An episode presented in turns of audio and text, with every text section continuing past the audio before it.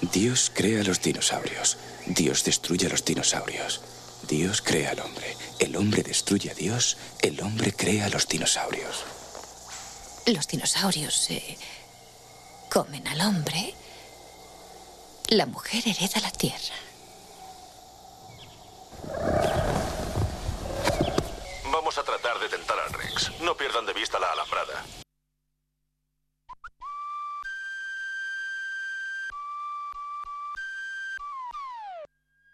Cultura.eus con Galder Pérez.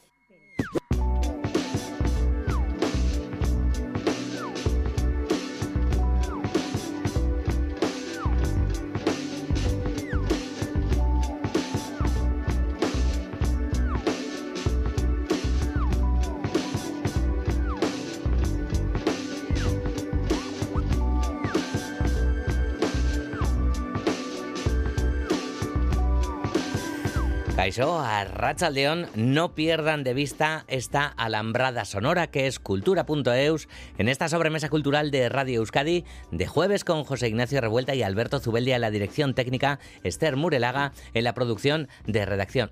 Este que se limpia la garganta es Rex, que es Iker Zabala, Caixo Iker, Arracha Caixo, Arracha León. Eh, que vamos... Te he pillado. No, porque ha sido un efecto sonoro. Vamos a hablar de efectos visuales, de efectos especiales. Así es, Aprenderemos así es. también cuál es la diferencia ¿no? en este espacio en esta sección, en esta serie que estamos haciendo, dedicando a los oficios del cine. Sí, ¿verdad? Porque suena lo mismo, ¿no? Efecto especial y efecto visual. Quizás haya sugerentes diferencias entre ambas. Bueno, lo vamos a saber con nuestros dos invitados de hoy, eh, con quienes vamos a charlar, Riker. Pues vamos a hablar, con, por un lado, con John Serrano, que tiene una doble nominación a, la, a esta edición de, de, los premios Goya del 10 de febrero en, en Valladolid. Está nominado por 20.000 especies de abejas y por Tinantina, que 20.000 especies de abejas no parece una película mm, proclive a tener una nominación a mejores efectos especiales? Bueno, le preguntaremos por qué. Eh, ¿Qué películas tan diferentes, además, sí, una sí, de sí, otra? Una es eh, terror puro, casi casi, terror eh, clásico y bueno, 20.000 especies de abejas, ya sabemos, la ubicaríamos ¿no? en esos entornos del, del drama y demás, mucha sensibilidad y bueno, le preguntaremos por ello y estaremos también con Iñaki Gil, con Quechu, que tiene también una nominación, esta es su primera nominación por La Ermita, que es una película también que ubicaríamos en, en esos términos, ¿no? Del género del, del terror, del género paranormal y tiene unos efectos visuales también eh, estupendos con los hombres pájaro, digamos que, que bueno, dan, dan, muchísimo miedo. ¿Viste la ermita? Pendiente queda, Iker, pendiente. bueno, pues eh, los oficios del cine esta tarde en cultura.eus y con cine también vamos a terminar cine y teatro, el nuevo film escénico de Kea Theater. Hoy lo vamos a conocer de la mano de su director Alex Guerediaga, La sed del Minotauro. Pero como siempre comenzamos con música y es que Ana Arzuaga, es decir, Verde Prato y el gran productor Bronquio resulta que van y se juntan en Tabacalera. Y resulta que van y que hacen, pues no podía ser otra cosa que canciones maravillosas. Es que vaya par Verde Prato y Bronquio. Acaba de ver la luz este Maite, Nauzú, Searcatú, que no es más que el adelanto de lo que será el romanticismo A que une a ambos artistas, Bronquio y Verde Prato.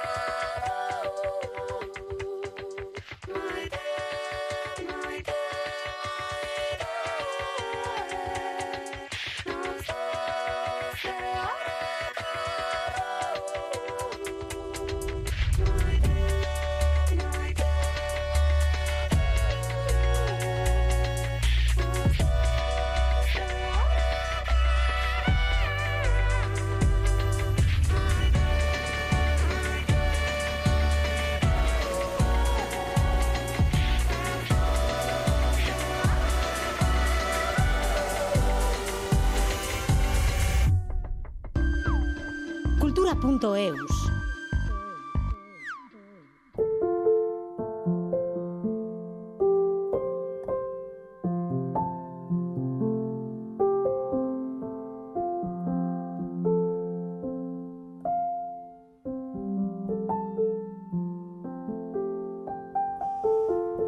gobierno vasco presenta Museo TIC, una nueva plataforma digital que recoge obras de arte, piezas, objetos, cartas o documentación de cerca de 40 museos y entidades patrimoniales de Euskadi. Pretende dar así a conocer el patrimonio cultural local para dar pasos a nuevas historias, relatos y oportunidades. Juan Ramón Martiarena.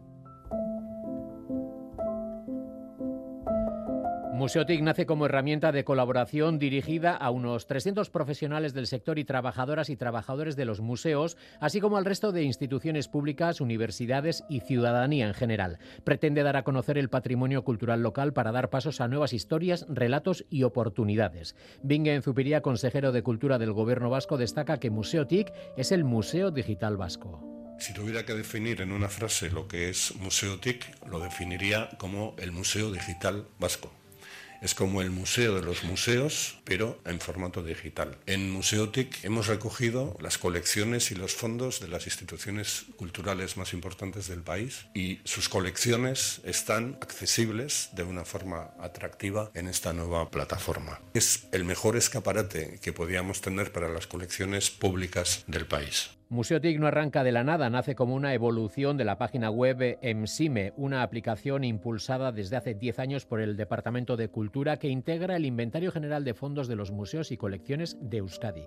Por lo tanto, por un lado, el portal Museotic seguirá siendo el catálogo de referencia para la documentación y digitalización de las colecciones museísticas y por otro se ha transformado para adecuarse a las nuevas perspectivas y necesidades.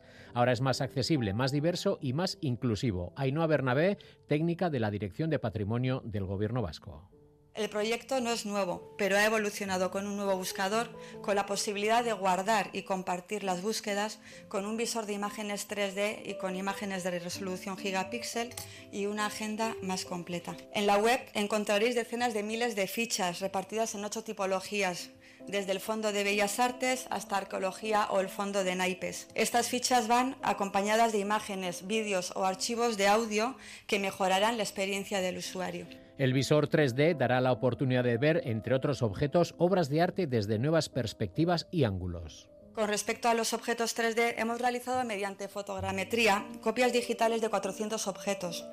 Poco a poco todo este material estará disponible también en Museo TIC, ofreciendo una nueva forma para disfrutar del patrimonio. El atractivo que tienen los modelos 3D para la difusión es evidente, pero también queremos impulsar proyectos de accesibilidad y mejorar la conservación. Los contenidos de Museotic se pueden consultar en la dirección museotic.euskadi.eus.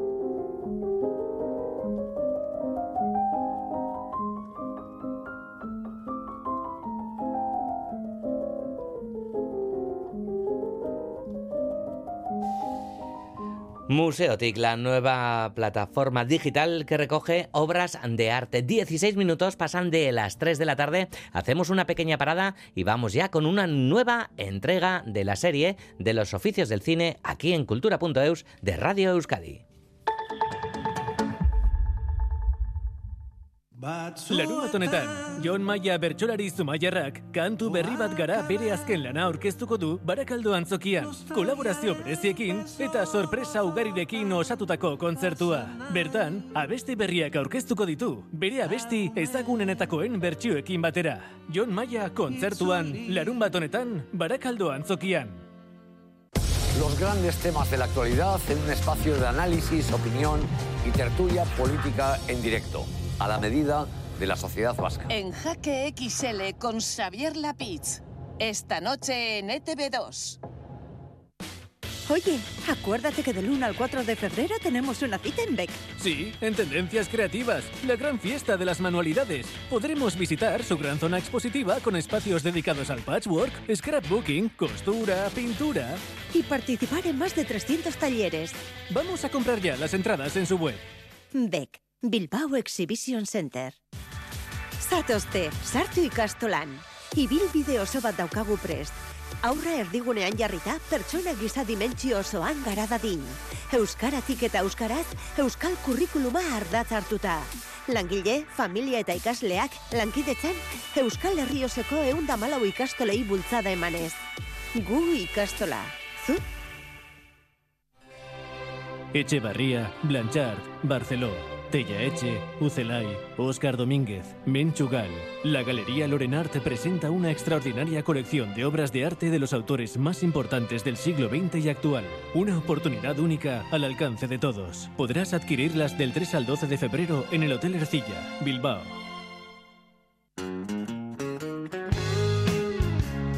Radio Euskadi. Compartimos lo que somos. Cultura.eus. ¿Quieres saber dónde he estado? ¿Cómo es que no has escrito ni nada? Desaparecer así, sin más. Era algo que tenía que hacer por mí. Ya, bueno, nunca te he tenido por una egoísta. Espero no haberme equivocado. No suelo equivocarme con la gente. Buenas noches, mamá. Buenas noches, hijo. Pasáoslo bien. No has dicho dos palabras seguidas. No quiero estropearlo. Curioso el caso de Benjamin, desde luego. Bueno, los efectos especiales y el cine parece una pareja muy equilibrada. Ambos parecen destinados a explorar su capacidad de fabular mundos imaginados. Nos referimos en ocasiones a la condición mágica del cine para hacer realidad los sueños y capturar lo que únicamente la imaginación puede crear. No es tan sencillo mediante la cámara, Iker. Sí, es que los efectos visuales y los efectos especiales permiten construir el puente entre la imaginación y la pantalla de cine sin que nosotros, los espectadores, nos enteremos de, que, de que ese puente existe. La irrealidad de forma realista. El cine es magia, como se suele decir, y los encargados de los trucos, los ilusionistas, están en ocasiones en estos encargados de efectos especiales. John Serrano, encargado de efectos especiales de, entre otras muchas pelis, Andía, Rementari, Ventajas de viajar en tren, Anne o Irati, que está nominado a los Goya eh, de forma doble por 20.000 especies de abejas y por Tinantina. Hola John, Arracha Aldeón. Caixos Hermos, todo bien. Todo bien, bueno. eh, Y Sorionak, Sorionak, decimos dos veces. ¿no? Enhorabuena, enhorabuena, John. Muchas, Y nos, muchas gracias. nos acompaña también Iñaki Gil Quechu, que es creador de efectos visuales en Los Otros, Cerdita, Mantícora o La Ermita, por ejemplo, que está eh, también nominado por La Ermita. A Racha León, Iñaki. Hola, muy buenas, ¿qué tal? Bienvenidos a los dos. Bueno, como siempre, ¿no? El nombre de, las cosas, cómo, cómo llamamos a las cosas, eh, es, un aspecto muy revelador, ¿no? Efectos visuales y efectos especiales, que visto desde fuera parece lo mismo, pero tiene diferentes eh, apartados en los créditos. Eh, John, eh, empezamos por ti, si te parece. ¿Cu- ¿Cuáles son las diferencias? Bueno, los nuestros son efectos especiales, también son efectos especiales físicos o mecánicos. Ahí queda como mucho más claro, ¿no? Que es una cosa física o mecánica que, que, que la verdad que no, no tocamos un teclado jamás. Nosotros no sabemos, no sabríamos cómo hacerlo tampoco. Estupendo. Eh, Iñaki, en tu caso, eh, ¿cómo, ¿cómo te defines? En tu caso tú eres eh, creador de efectos visuales, ¿verdad? Sí, sí, o sea, nosotros creamos efectos visuales a través de, del ordenador y, bueno, como siempre solemos decir, nosotros trabajamos en efectos especiales, como dice John, trabajamos juntos porque, bueno, mm, yo, yo siempre suelo decir hasta donde lleguen los efectos físicos y los efectos prácticos y a partir de ahí entramos nosotros. Muy bien, estupendo. ¿Y cómo describiríais vuestro, vuestro trabajo? Hay, eh, digamos que, grandes conocimientos sobre casi todos los oficios del cine. El vuestro diría que es uno de los más eh, misteriosos, ¿no? Eh, o quizás el que más prejuicio puede llegar a ver, ¿no? Eh, hemos estado antes haciendo un, un brainstorming, ¿no? Que siempre hacemos esto antes de, antes de abordar estas entrevistas. Eh, no conocemos demasiado sobre lo que hacéis. No sé, ¿cómo, eh, cómo comenzáis a trabajar? No sé, John, cuéntanos, desde que te llega el guion, ¿cómo empiezas a ordenar un poco tu labor? Sí, yo le- empezamos desde una llamada de producción, te llega un guion, lo desglosas, piensas tú todo lo que tienes que hacer en esa película y luego tienes siempre la pues la pelea de, todo lo que quiere hacer el director, que quiere un millón de cosas maravillosas y luego producción le pone los pies en la tierra y le dice el dinero que hay y a dónde podemos llegar, ¿verdad? y a partir de ahí empezamos a desarrollar los efectos Luego sí que es verdad que nos juntamos, por ejemplo, Quechu y yo nos podemos juntar. Es decir, como, como decía él, Jonas, ¿a dónde llegas con los físicos? Y le digo, mira, pues te voy a poner 100 metros de nieve aquí, ¿no? Y, y, nevando también otros 50 metros cuadrados o 200 o los que fueren. Y, y, y él dice, joder, pues yo te puedo hacer todo este fondo, los montes de enfrente, todo aquello y tal. O sea, nos necesitamos mutuamente y, y bueno, más, más o menos así es como arrancamos. Ujú. John, claro, es que, eh, por ejemplo, refiriéndonos a, tu trabajo, ¿no? Como decíamos, son pelis súper diferentes, ¿no? Tinantina y 20.000 especies de, de abejas, ¿verdad? Y, y de repente, a, a- a que le pueda sorprender, ¿cómo que efectos especiales en 20.000 especies de abejas, ¿no? Dices, claro, también los tiene John, ¿no? Ahí es, ahí es importante también, ¿no? Eh, explicar el trabajo en esa película, porque parece que solo se habla, yo qué sé, como tú decías ahora, de nieve o, o de monstruos cuando hablamos, ¿no? De efectos especiales. Sí, muchas veces hay cosas que no se ven y que son más complejas de hacer. Eh, la verdad que para mí hay veces que, ha sido más fácil hacer una explosión grande que, por ejemplo, una hoja de papel que dices da siete vueltas por el aire y se posa aquí en un vaso. Y con hilos invisibles y tal, con un montón de historias. Igual es más complejo porque lo otro lo tienes más, más cuadrado ya, ¿no? Ya sabes cómo hacerlo exactamente. De todas formas, eh, si, si queréis hablar de, de, de la ermita, también estuve allí, que, que podemos hablar de ello también. Vale, pues sí, sí. Iremos hablando poquito a poco de, de, de- de- de todos los trabajos que, que podamos en lo que nos deje el tiempo, ¿cómo no? Sí, ¿no? Porque te referías, ¿no? A eso de la recreación de, de explosiones y demás, que quizás es lo primero que le puede venir a la cabeza al, al oyente, ¿no? Que esté escuchando que, que estamos hablando sobre efectos eh, especiales y visuales. Eh, no sé si esto de, de las explosiones y los monstruos, ¿no? Que quizás también está adherido a, a vuestra labor, eh, es, es un prejuicio que no se ajusta del todo a la, la realidad. Iñaki, no sé cómo lo ves. Yo creo que, es totalmente, totalmente cierto. Eh, nosotros, eh, nuestro abanico de, de- opciones a la hora de, afrontar un proyecto son, son muchas y, y es verdad que el gran público lo que, lo que interpreta son eh, películas de efectos visuales tipo Avengers o, o- grandes, grandes explosiones y naves espaciales, cuando realmente eh, eso pues no siempre es así y, hay muy pocos proyectos donde, donde se abarquen estos, estas opciones. Lo que normalmente hacemos son un poco también apuntando lo que dice, lo que dice John, eh, y creo que es una de las fases más difíciles de nuestro trabajo, es la de, la de afrontar efectos visuales invisibles, entre comillas. Son podría ser eh, prolongaciones de ciudades que, que son de otra época, extensiones que, que el espectador no se da cuenta y que están rodadas en un lugar y luego aparecen en otro. Claro, esa es, esa es un- uno de los grandes gruesos de nuestro trabajo y de, lo- y de las cosas más complicadas, porque el ojo, el ojo del espectador está ya muy educado y, y- últimamente es muy difícil engañarle. Mm. Claro, ¿dónde, dónde empieza, no? Eh, los efectos visuales y dónde la, la dirección de arte, ¿no? Porque vais muy, muy de la manita también, ¿no? Eh, las dos.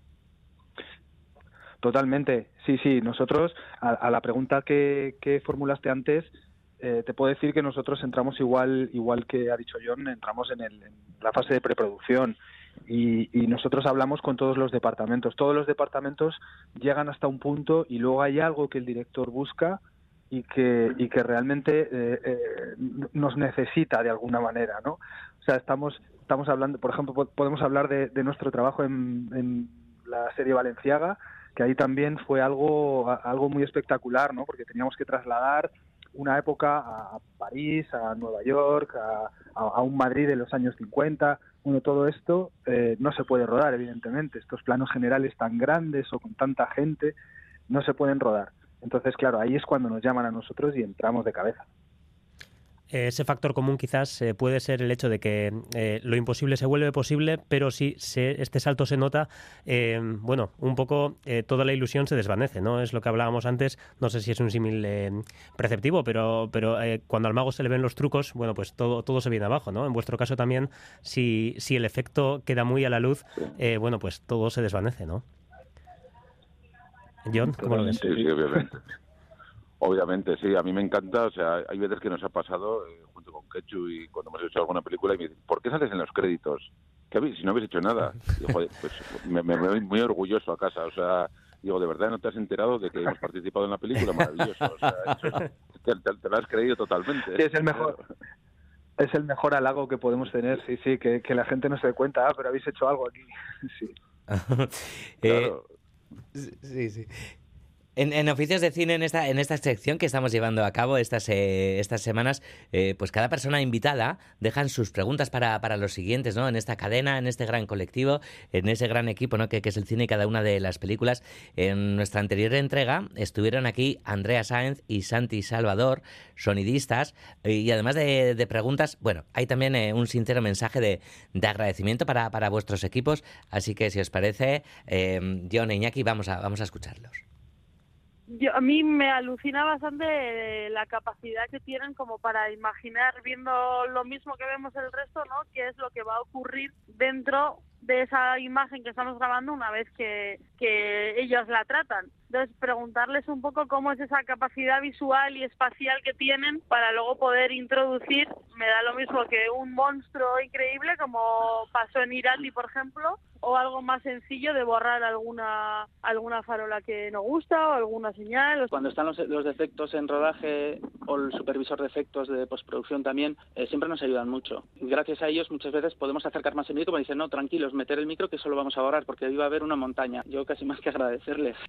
Bueno, eh, desde luego súper interesante, ¿no? Eh, los dos asuntos. Vamos a empezar por esa convivencia, ¿no? Con, en este caso, con todo, con todo, con todo el equipo, pero en el caso de Santi, con, con los técnicos de sonidos. John, eh, ¿os identificáis eh, con este campo de, de forma cómplice? Pero bueno, a- a- se han referido eh, principalmente a las cosas que, que puede hacer Ketchup, ¿verdad? O sea, se, se refiere más al sub FX que les ayudan más. Cierto, yo sí soy que- más un poquito un enemigo, porque yo todo lo que tengo eh, son eh, moto- motores con mucho ruido y tal. Entonces, según me ven llegar, ya dicen, pues, este tío nos- nos va a poner el día complicado hoy. Bueno, la complicidad también se puede activar así, ¿no? Iñaki, en tu caso sí, ¿verdad? Eh, esa complicidad, ese, ese lazo que te mandaban, ese sí lo coges, ¿verdad? Sí, sí, absolutamente, absolutamente. De hecho, bueno, ya sabéis que todos en los equipos de, en el cine, pues al final todos somos cómplices, ¿no? De lo mismo y, y tenemos que arrimar el hombro. Entonces, bueno, es verdad que para ellos muchas veces es muy complicado poder moverse en ciertos lugares donde, donde es muy difícil colocar un micro, es muy difícil que se marque a través de la ropa una petaca porque vestuario no tiene pactado que sea un, tipo de vestuario y otro no. Bueno, este tipo de cosas al final recaen mucho sobre nosotros y jo, yo agradezco que nos hayan que nos hayan echado este cable y que nos hayan dado esta, es- estas gracias, ¿no? También, yo lo agradezco mucho. Bueno, y Andrea se refería, ¿no? A esa capacidad de, de anticiparos a lo que después diseñaréis. Eh, es muy interesante esto que, que apunta, ¿no? Porque no sé cuánto de lo que diseñáis está ya en mente antes de poneros a ejecutar nada y cuánto se crea una vez os ponéis a producir. Eh, se refería también, yo creo que más bien a los efectos visuales, pero yo creo que esto es aplicable a ambos, ¿no? Eh, digamos que tenéis muy diseñado, ¿no? En Sí. mente lo que va a ocurrir antes de, antes de ejecutarlo, ¿no? John, ¿cómo lo ves? Sí, sí, totalmente, totalmente. Eh, lo, lo tenemos súper claro antes de hacerlo, o sea, y, y más nos vale.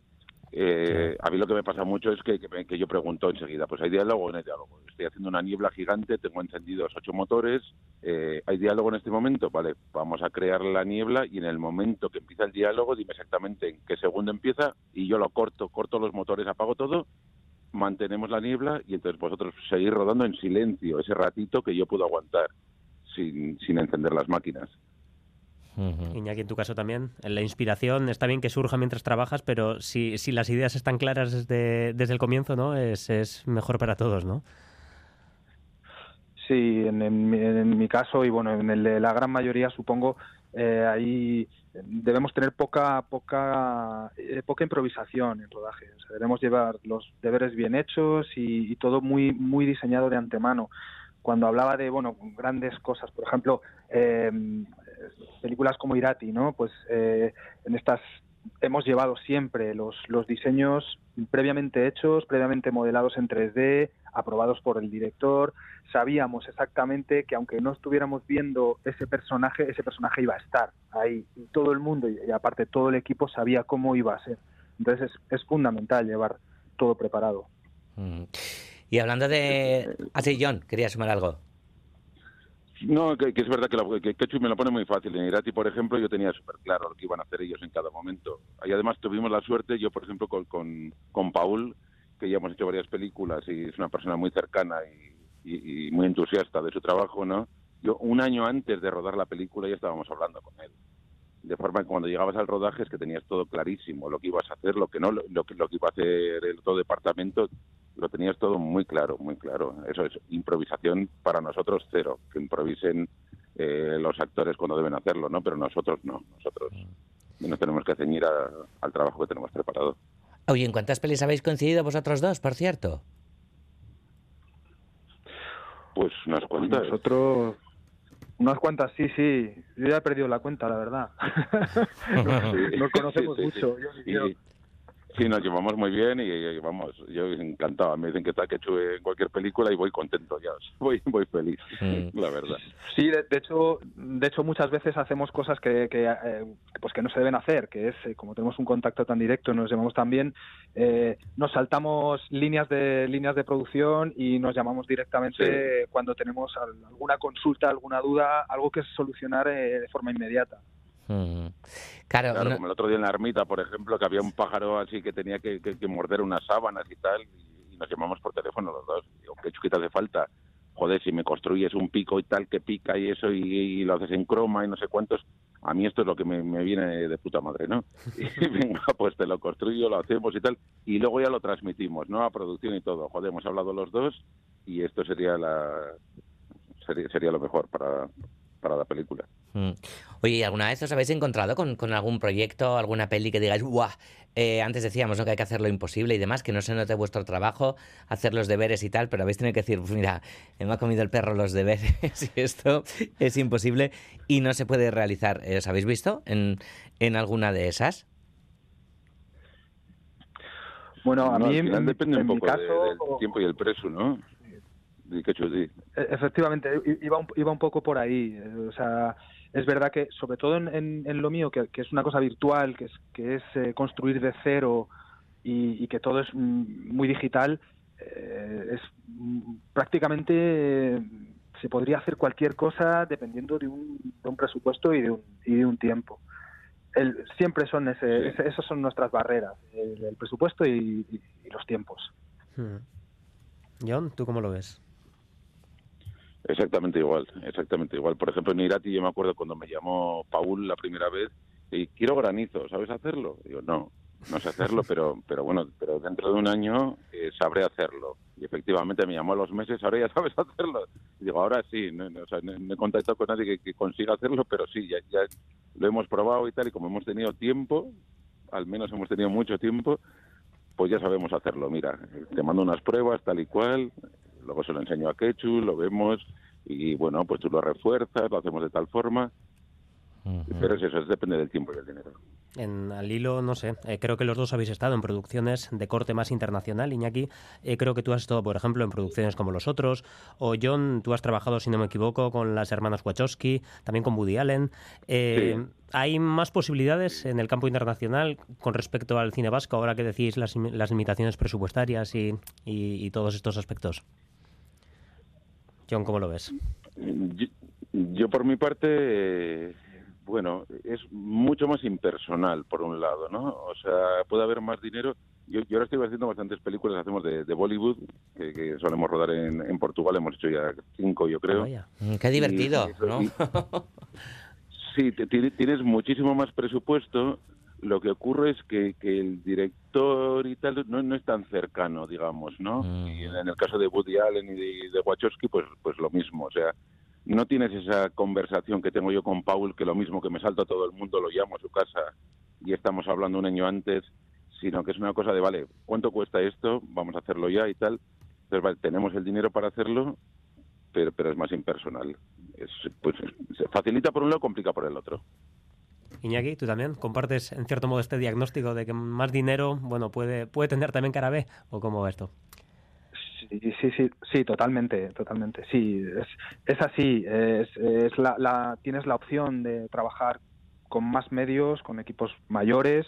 Nosotros generamos equipo eh, muchas veces dependiendo de la, del- de la dimensión del proyecto.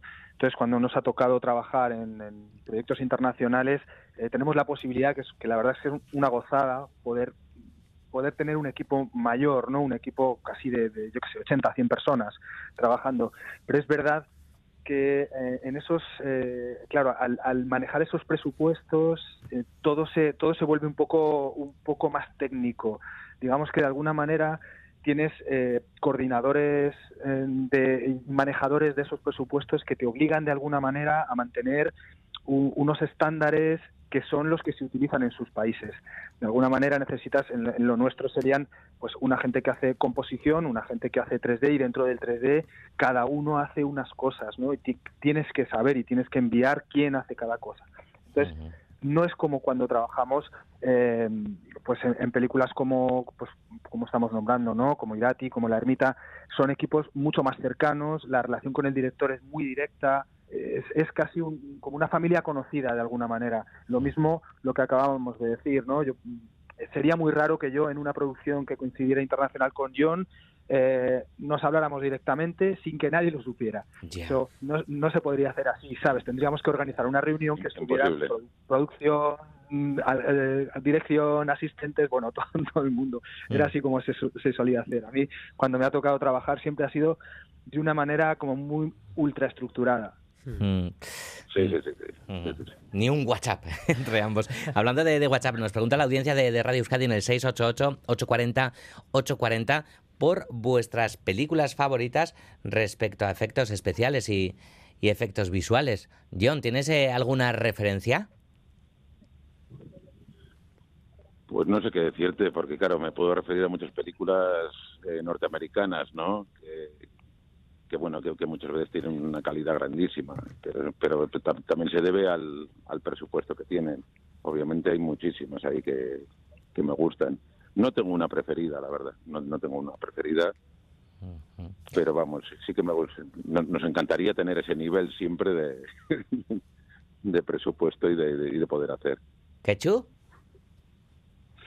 Pues mm, yo es que la verdad es que coincido un poco con, con John. Hay, hay muchísimas películas que, que, que tienen claro, una, calidad mil por mil. A mí, yo, o sea, yo particularmente, como, como, es una pregunta ya como muy directa, yo soy muy, muy, muy fanático de las películas de animación. A mí la animación tiene mucho que ver con los efectos visuales. Entonces, creo que para, para mí las películas de animación, siempre que es una película de animación, hay algo que me, que me incita a que, a que los efectos que, se, que surgen en esas películas son, son fantásticos. A mí me gustan mucho las películas de un estudio que se llama Laika, que son que hacen stop motion y que, y que necesitan muchos efectos visuales y creo que forma parte de esa pequeña artesanía que te transmiten a lo, a lo digital, porque al final nosotros lo que, lo que hacemos no deja de ser artesanía, pero con una herramienta que es un ordenador, pero al final muchos de los procesos son muy artesanos. Hmm. Bueno, vamos a ponernos ya a mirar a esa, a esa, ceremonia de los premios Goya del 10 de febrero, que imagino que ambos tenéis eh, apuntado en, en, el calendario. Eh, bueno, John, para ti esto de, de, los Goya es casi casi como si fuera una cita anual, ¿no? Has estado ya con, con Irati, con el Rementari, con La Trinchera Infinita, también el premio que obtuviste ya con, con Andía en tu primera nominación. Eh, bueno, en este caso, eh, en cierto modo, redoblas la apuesta, literalmente, porque estás, eh, estás con, con dos películas y no sé, eh, imagino que eso te da el doble de opciones también, ¿no? No sé si uno se acostumbra también a esto de las nominaciones. Sí, la verdad que dentro de la empresa tenemos ahora, y, y tenemos también la ermita que también los físicos están dentro de drama, ¿no? Entonces, eh, claro, de, de, de, cinco nominaciones de, de toda España tenemos tres. Hmm. Es, es, no sé, es, es increíble, es, es apabullante incluso te acostumbras un poco, un poco, te acostumbras eh, de los nervios que pasé la, el primer año que vamos, lo, lo, pasé incluso mal, ¿no? Con Andía, de, no sabía ni qué pintaba allí y, y, y, y, sí, sí, te, pues te lo vas creyendo un poco, ¿no? Dices, joder, pues ya no es casualidad, ¿no? O sea, ya, ya, no es suerte, ya son muchos años. Iñaki, ¿tú cómo, cómo llevas ya? Casi, que, que estamos casi a una semana ya. Bueno, yo, yo es que es mi, mi primera nominación, pero, pero sí que es verdad que he estado eh, pues llevo toda mi vida haciendo esto, entonces eh, mi recorrido es muy largo. Yo he estado trabajando en películas que han ganado muchos muchos premios. Mm, no me acostumbro nunca. Yo, aunque estaba cuando estaba operando en la máquina, trabajando como, como artista digital, eh, pues me ponía igual de nervioso cuando lo veía en un bar viendo la tele. Ponme los Goya y, y, sabes, cuando cuando era un proyecto mío a mí me emociona, me emociona mucho. Yo lo llevo muy muy intensamente, la verdad. No es la primera vez que voy a estar en la ceremonia y, la verdad que me hace mucha ilusión. Allí lo viviremos en, Valladolid, eh, lo iremos contando además aquí también en Radio Euskadi. Ahora os queremos pedir ese favor, esa cadena que estamos haciendo con los oficios del cine. Eh, los siguientes invitados pues serán del Departamento de Arte, así que a ver qué, qué cuestiones les lanzáis. Antes ya decíamos ¿no? que, que trabajabais mucho en común y demás, que ibais de la mano, pero vamos con esas preguntas dedicadas a este equipo. John, comenzamos contigo. ¿Qué preguntar al equipo de arte? A ver, es complicado esto. La verdad que no se me ocurre algo ahora mismo, sí. Directamente. Mira que estamos mano a mano siempre. con, bueno, puede ser un agradecimiento o lo que sea. Hombro con hombro. Mm. Sí, desde luego. Hay muchísimas cosas que, que, las, hacemos con, las hacemos conjuntamente y, ellos nos, nos, nos, facilitan ¿no? las cosas. O sea, yo muchas veces que andamos con armas, con, con ese tipo de, de historias y, hablas con el departamento de arte y, te lo facilita mucho. Siempre me escurra con, con Miquel Serrano, por ejemplo, y le digo, joder, pues para esto yo, mira, yo llego hasta aquí y luego me hacen falta ciertas cosas de atrezo y tal y cual y las puedes facilitar tú y así es más sencillo para mí. Y la verdad que siempre lo hacen y siempre llegamos a un compendio correcto. Bueno, Iñaki, tú has tenido algo más de tiempo. No sé si te viene algo a la cabeza para preguntarles a los directores de arte en este caso. Bueno, mm, yo la verdad es que a, los directores de arte a mí me, alucina su trabajo, porque claro, yo vengo del, del todo, todo el mundo digital, lo mío lo generamos de pues con ceros y unos, pero pero no es lo mismo, claro, y, es y es muy muy alucinante llegar a un set que está construido y que y, y que de repente ha salido también de la mente de alguien, ¿no? Pero es físico, tú lo puedes tocar. Me gusta mucho cómo cómo cómo interpretan eso, ¿no? Cómo, cómo de repente pueden dar ese realismo a las cosas que, que, luego sacas la cámara hacia atrás y te das cuenta que igual estás en un plató o igual estás en mitad de un campo donde han construido algo. Me parece muy, muy alucinante. Con el tema de, la ermita, eh, em, el exterior de la ermita es una ermita real, pero todo el interior estuvo construido me pareció un trabajo brutal, ¿no? Una cosa maravillosa que además estaba condicionado precisamente por, por el equipo de drama, estaba condicionado porque iban a utilizar fuego, entonces tenía que ser ignífugo. O sea, una cosa como, me parece que, que tener todos esos datos en la cabeza, cumplir con todos los departamentos y que, y que luego parezca real, me parece, me parece alucinante. No sé cómo lo hacen. Esa es mi pregunta. ¿Cómo llegáis a hacer eso? Hmm. Estupendo. Aquí estará la, la respuesta, ¿o no? Sí, ibas a sumar algo, John. No, que fue maravilloso ahí con Pello, la verdad. Yo tuve muchísimas reuniones con él y, es verdad que digo, vamos a hacer un fuego muy grande, vamos a hacerlo dentro de un decorado, dentro de un plató. o sea, más difícil no lo podemos tener. Entonces nos hace falta un millón de cosas. Tiene que ser todo súper seguro y tal. Y lo hicieron, o sea, súper creíble, súper seguro. Fue con Pello Villalba fue, fue maravilloso, la verdad que estuvo muy bien. Poniendo a prueba, ¿no? Los nervios de, de producción y demás. Pues eh, sería de ver las caras y tal. Pues eh, John Serrano, e Iñaki Gil, ha sido un placer enorme charlar esta tarde eh, con, ambos. Nos vemos en, en Valladolid, que vaya todo súper bonito y que volváis por aquí cuando queráis y que sigáis currando ah, así de chulo. Es que recasco vi hoy. Muchas gracias a vosotros. Agur, besarka. Agur, gerbarte. Iker Zabala, es que recasco suriere a Rachaldeón. Mañana te esperamos aquí con, con la cartelera y más cositas de Aquí estaremos, con mucho cine. Que pases una tarde de cine, Iker. Agur, tú también.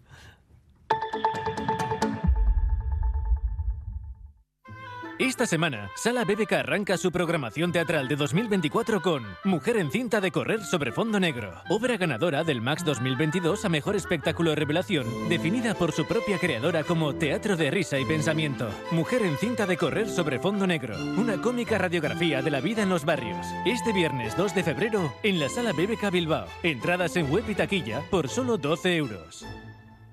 Vamos, un poco más. Ya casi estamos conseguido. Tras la cuesta de enero, llega un febrero de oportunidades con los 10 días Nissan. Ven a tu concesionario Nissan del 2 al 13 de febrero y aprovecha las mejores ofertas para estrenar un Nissan con entrega inmediata. ¡Corre, que se acaban! El domingo, Colectivo Moore presenta el espectáculo de circo para todos los públicos de tú a tú. Moore es una compañía inclusiva que pone en escena el talento de personas con diferentes capacidades. Portes con sillas de ruedas, clowns, bicicletas acrobáticas, malabares, en un maravilloso espectáculo de circo. De tú a tú, el domingo en el Teatro Baracaldo. Recupera los contenidos de Radio Euskadi en la web eitv.eus y en la app Nayeran. Radio Euskadi. Compartimos lo que somos. Cultura.eus. Oh, the going rate for roses is the lowest that it has been since 1997. And if anyone knows, well, they're not telling why. The current cost of diamonds has the market in a tailspin. Seems like everyone's decided that synthetics are preferable no matter the price. And let me drop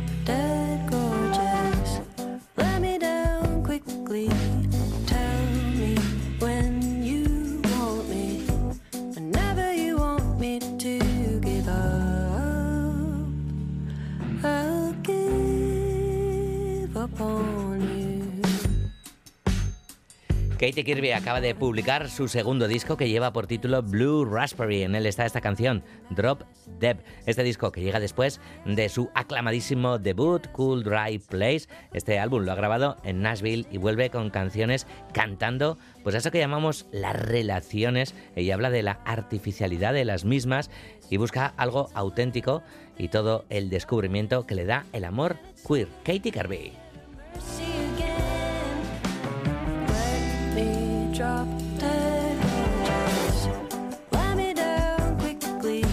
Y enseguida nos metemos en el teatro, nos vamos a colar en el Teatro Arriaga con un estreno que tendrá lugar mañana, pero antes nos vamos a Pamplona, donde mañana arranca un nuevo ciclo de música de cámara. Itziar Lumbreras.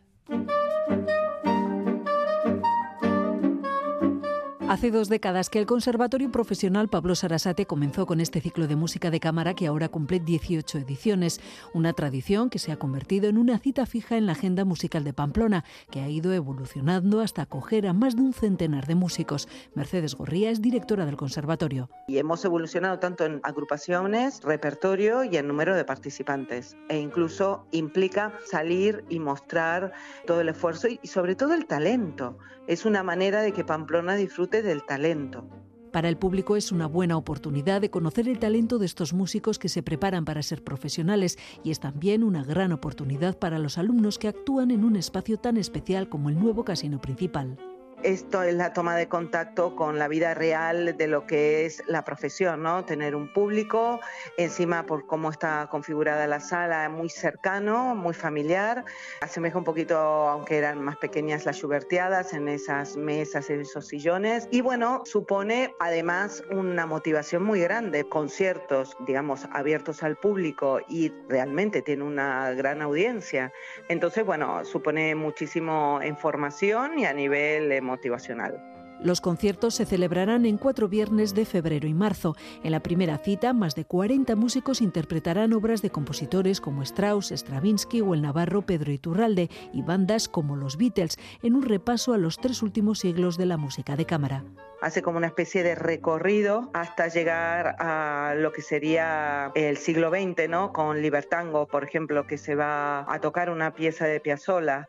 El segundo concierto del ciclo hará un repaso a las familias instrumentales en la música de cámara y la tercera cita estará dedicada a la música antigua y el repertorio barroco. El último día ya vamos a presentar diferentes tipos de agrupaciones, desde dúos hasta quintetos. ¿no? Es aprender que cuando se habla de música de cámara, de qué estamos hablando, ¿no? de qué, qué tipo de agrupaciones y de la cantidad de componentes. Es una manera también de hacerlo más didáctico para la persona que viene a escuchar, no solamente viene a escuchar música, sino a aprender un poquito sobre los músicos. Todos los conciertos comenzarán a las 7 menos cuarto de la tarde en el nuevo casino principal de Iruña. La entrada es libre hasta completar aforo.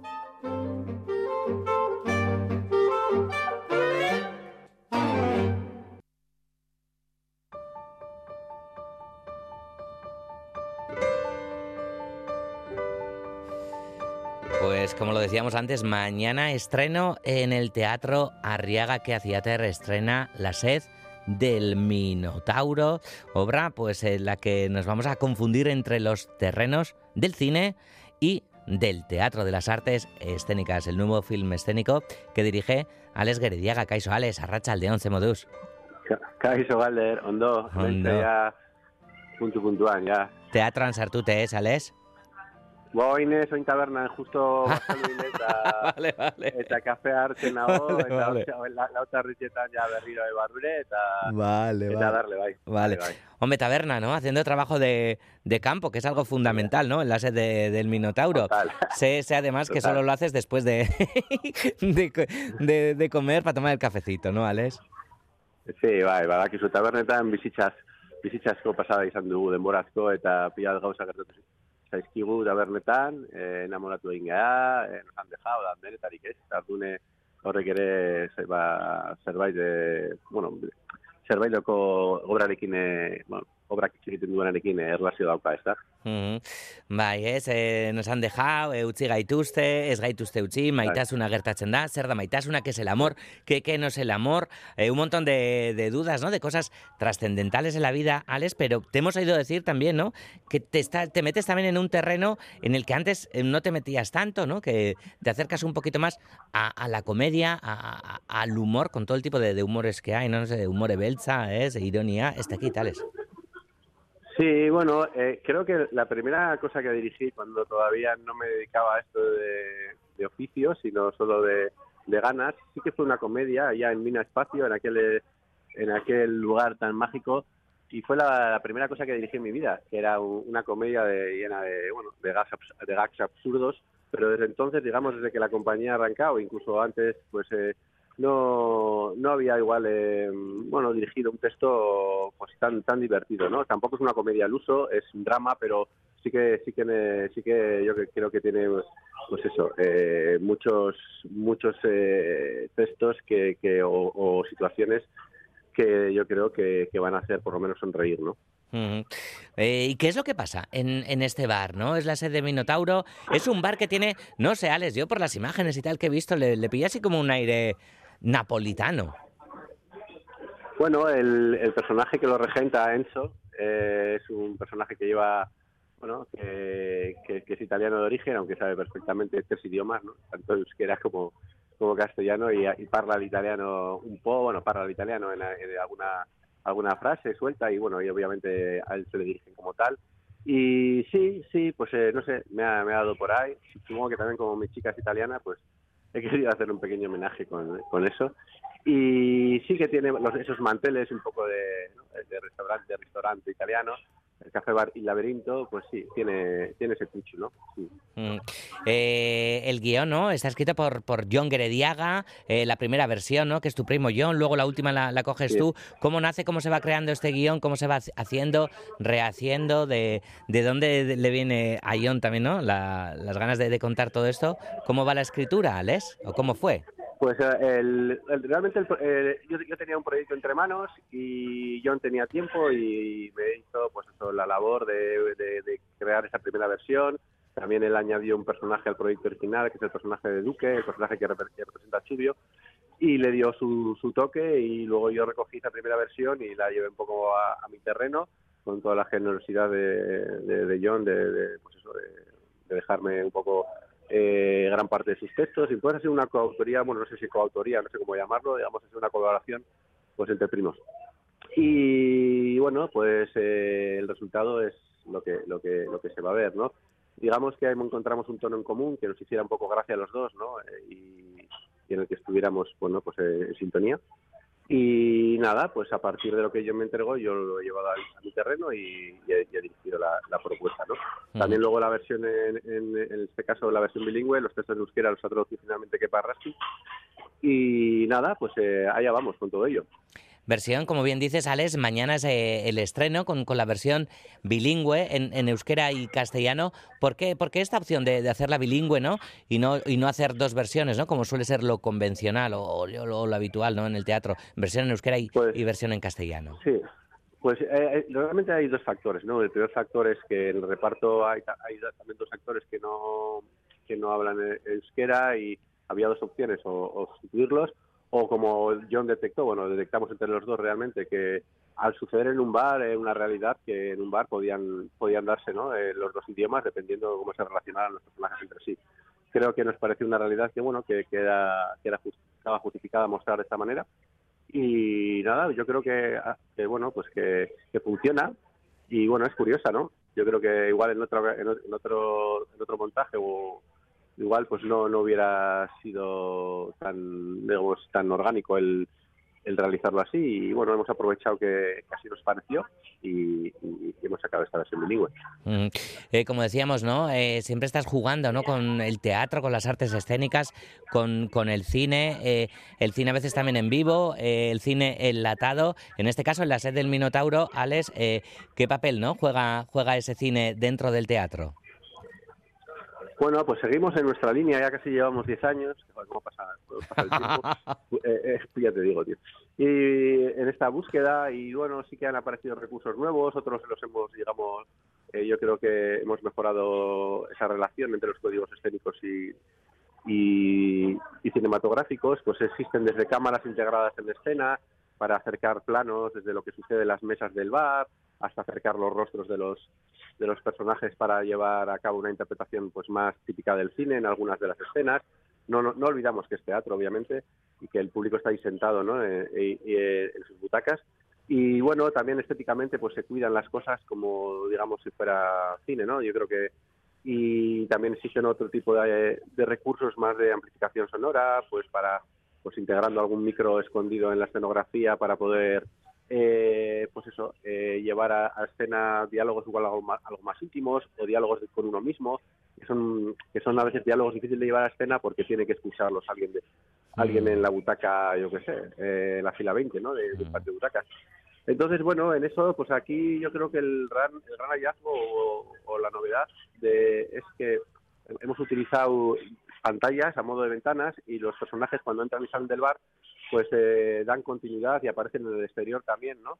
Y tanto cuando, cuando entran o cuando salen, pues hay, hay algunas escenas que, que se llevan al exterior del bar y se ven a través de esas ventanas. Qué bueno. O también, sí, o, sí, yo- a- eso ha sido laborioso porque en Lo, tiempos... lo demás, vamos a, de- lo vamos a dejar ahí, Alex, que nos vienen las noticias de las cuatro barkatumus de Gaitik. Perfecto. Kakasarra biharko decís, gaur egun berezia da gauz handia gertatuko dira.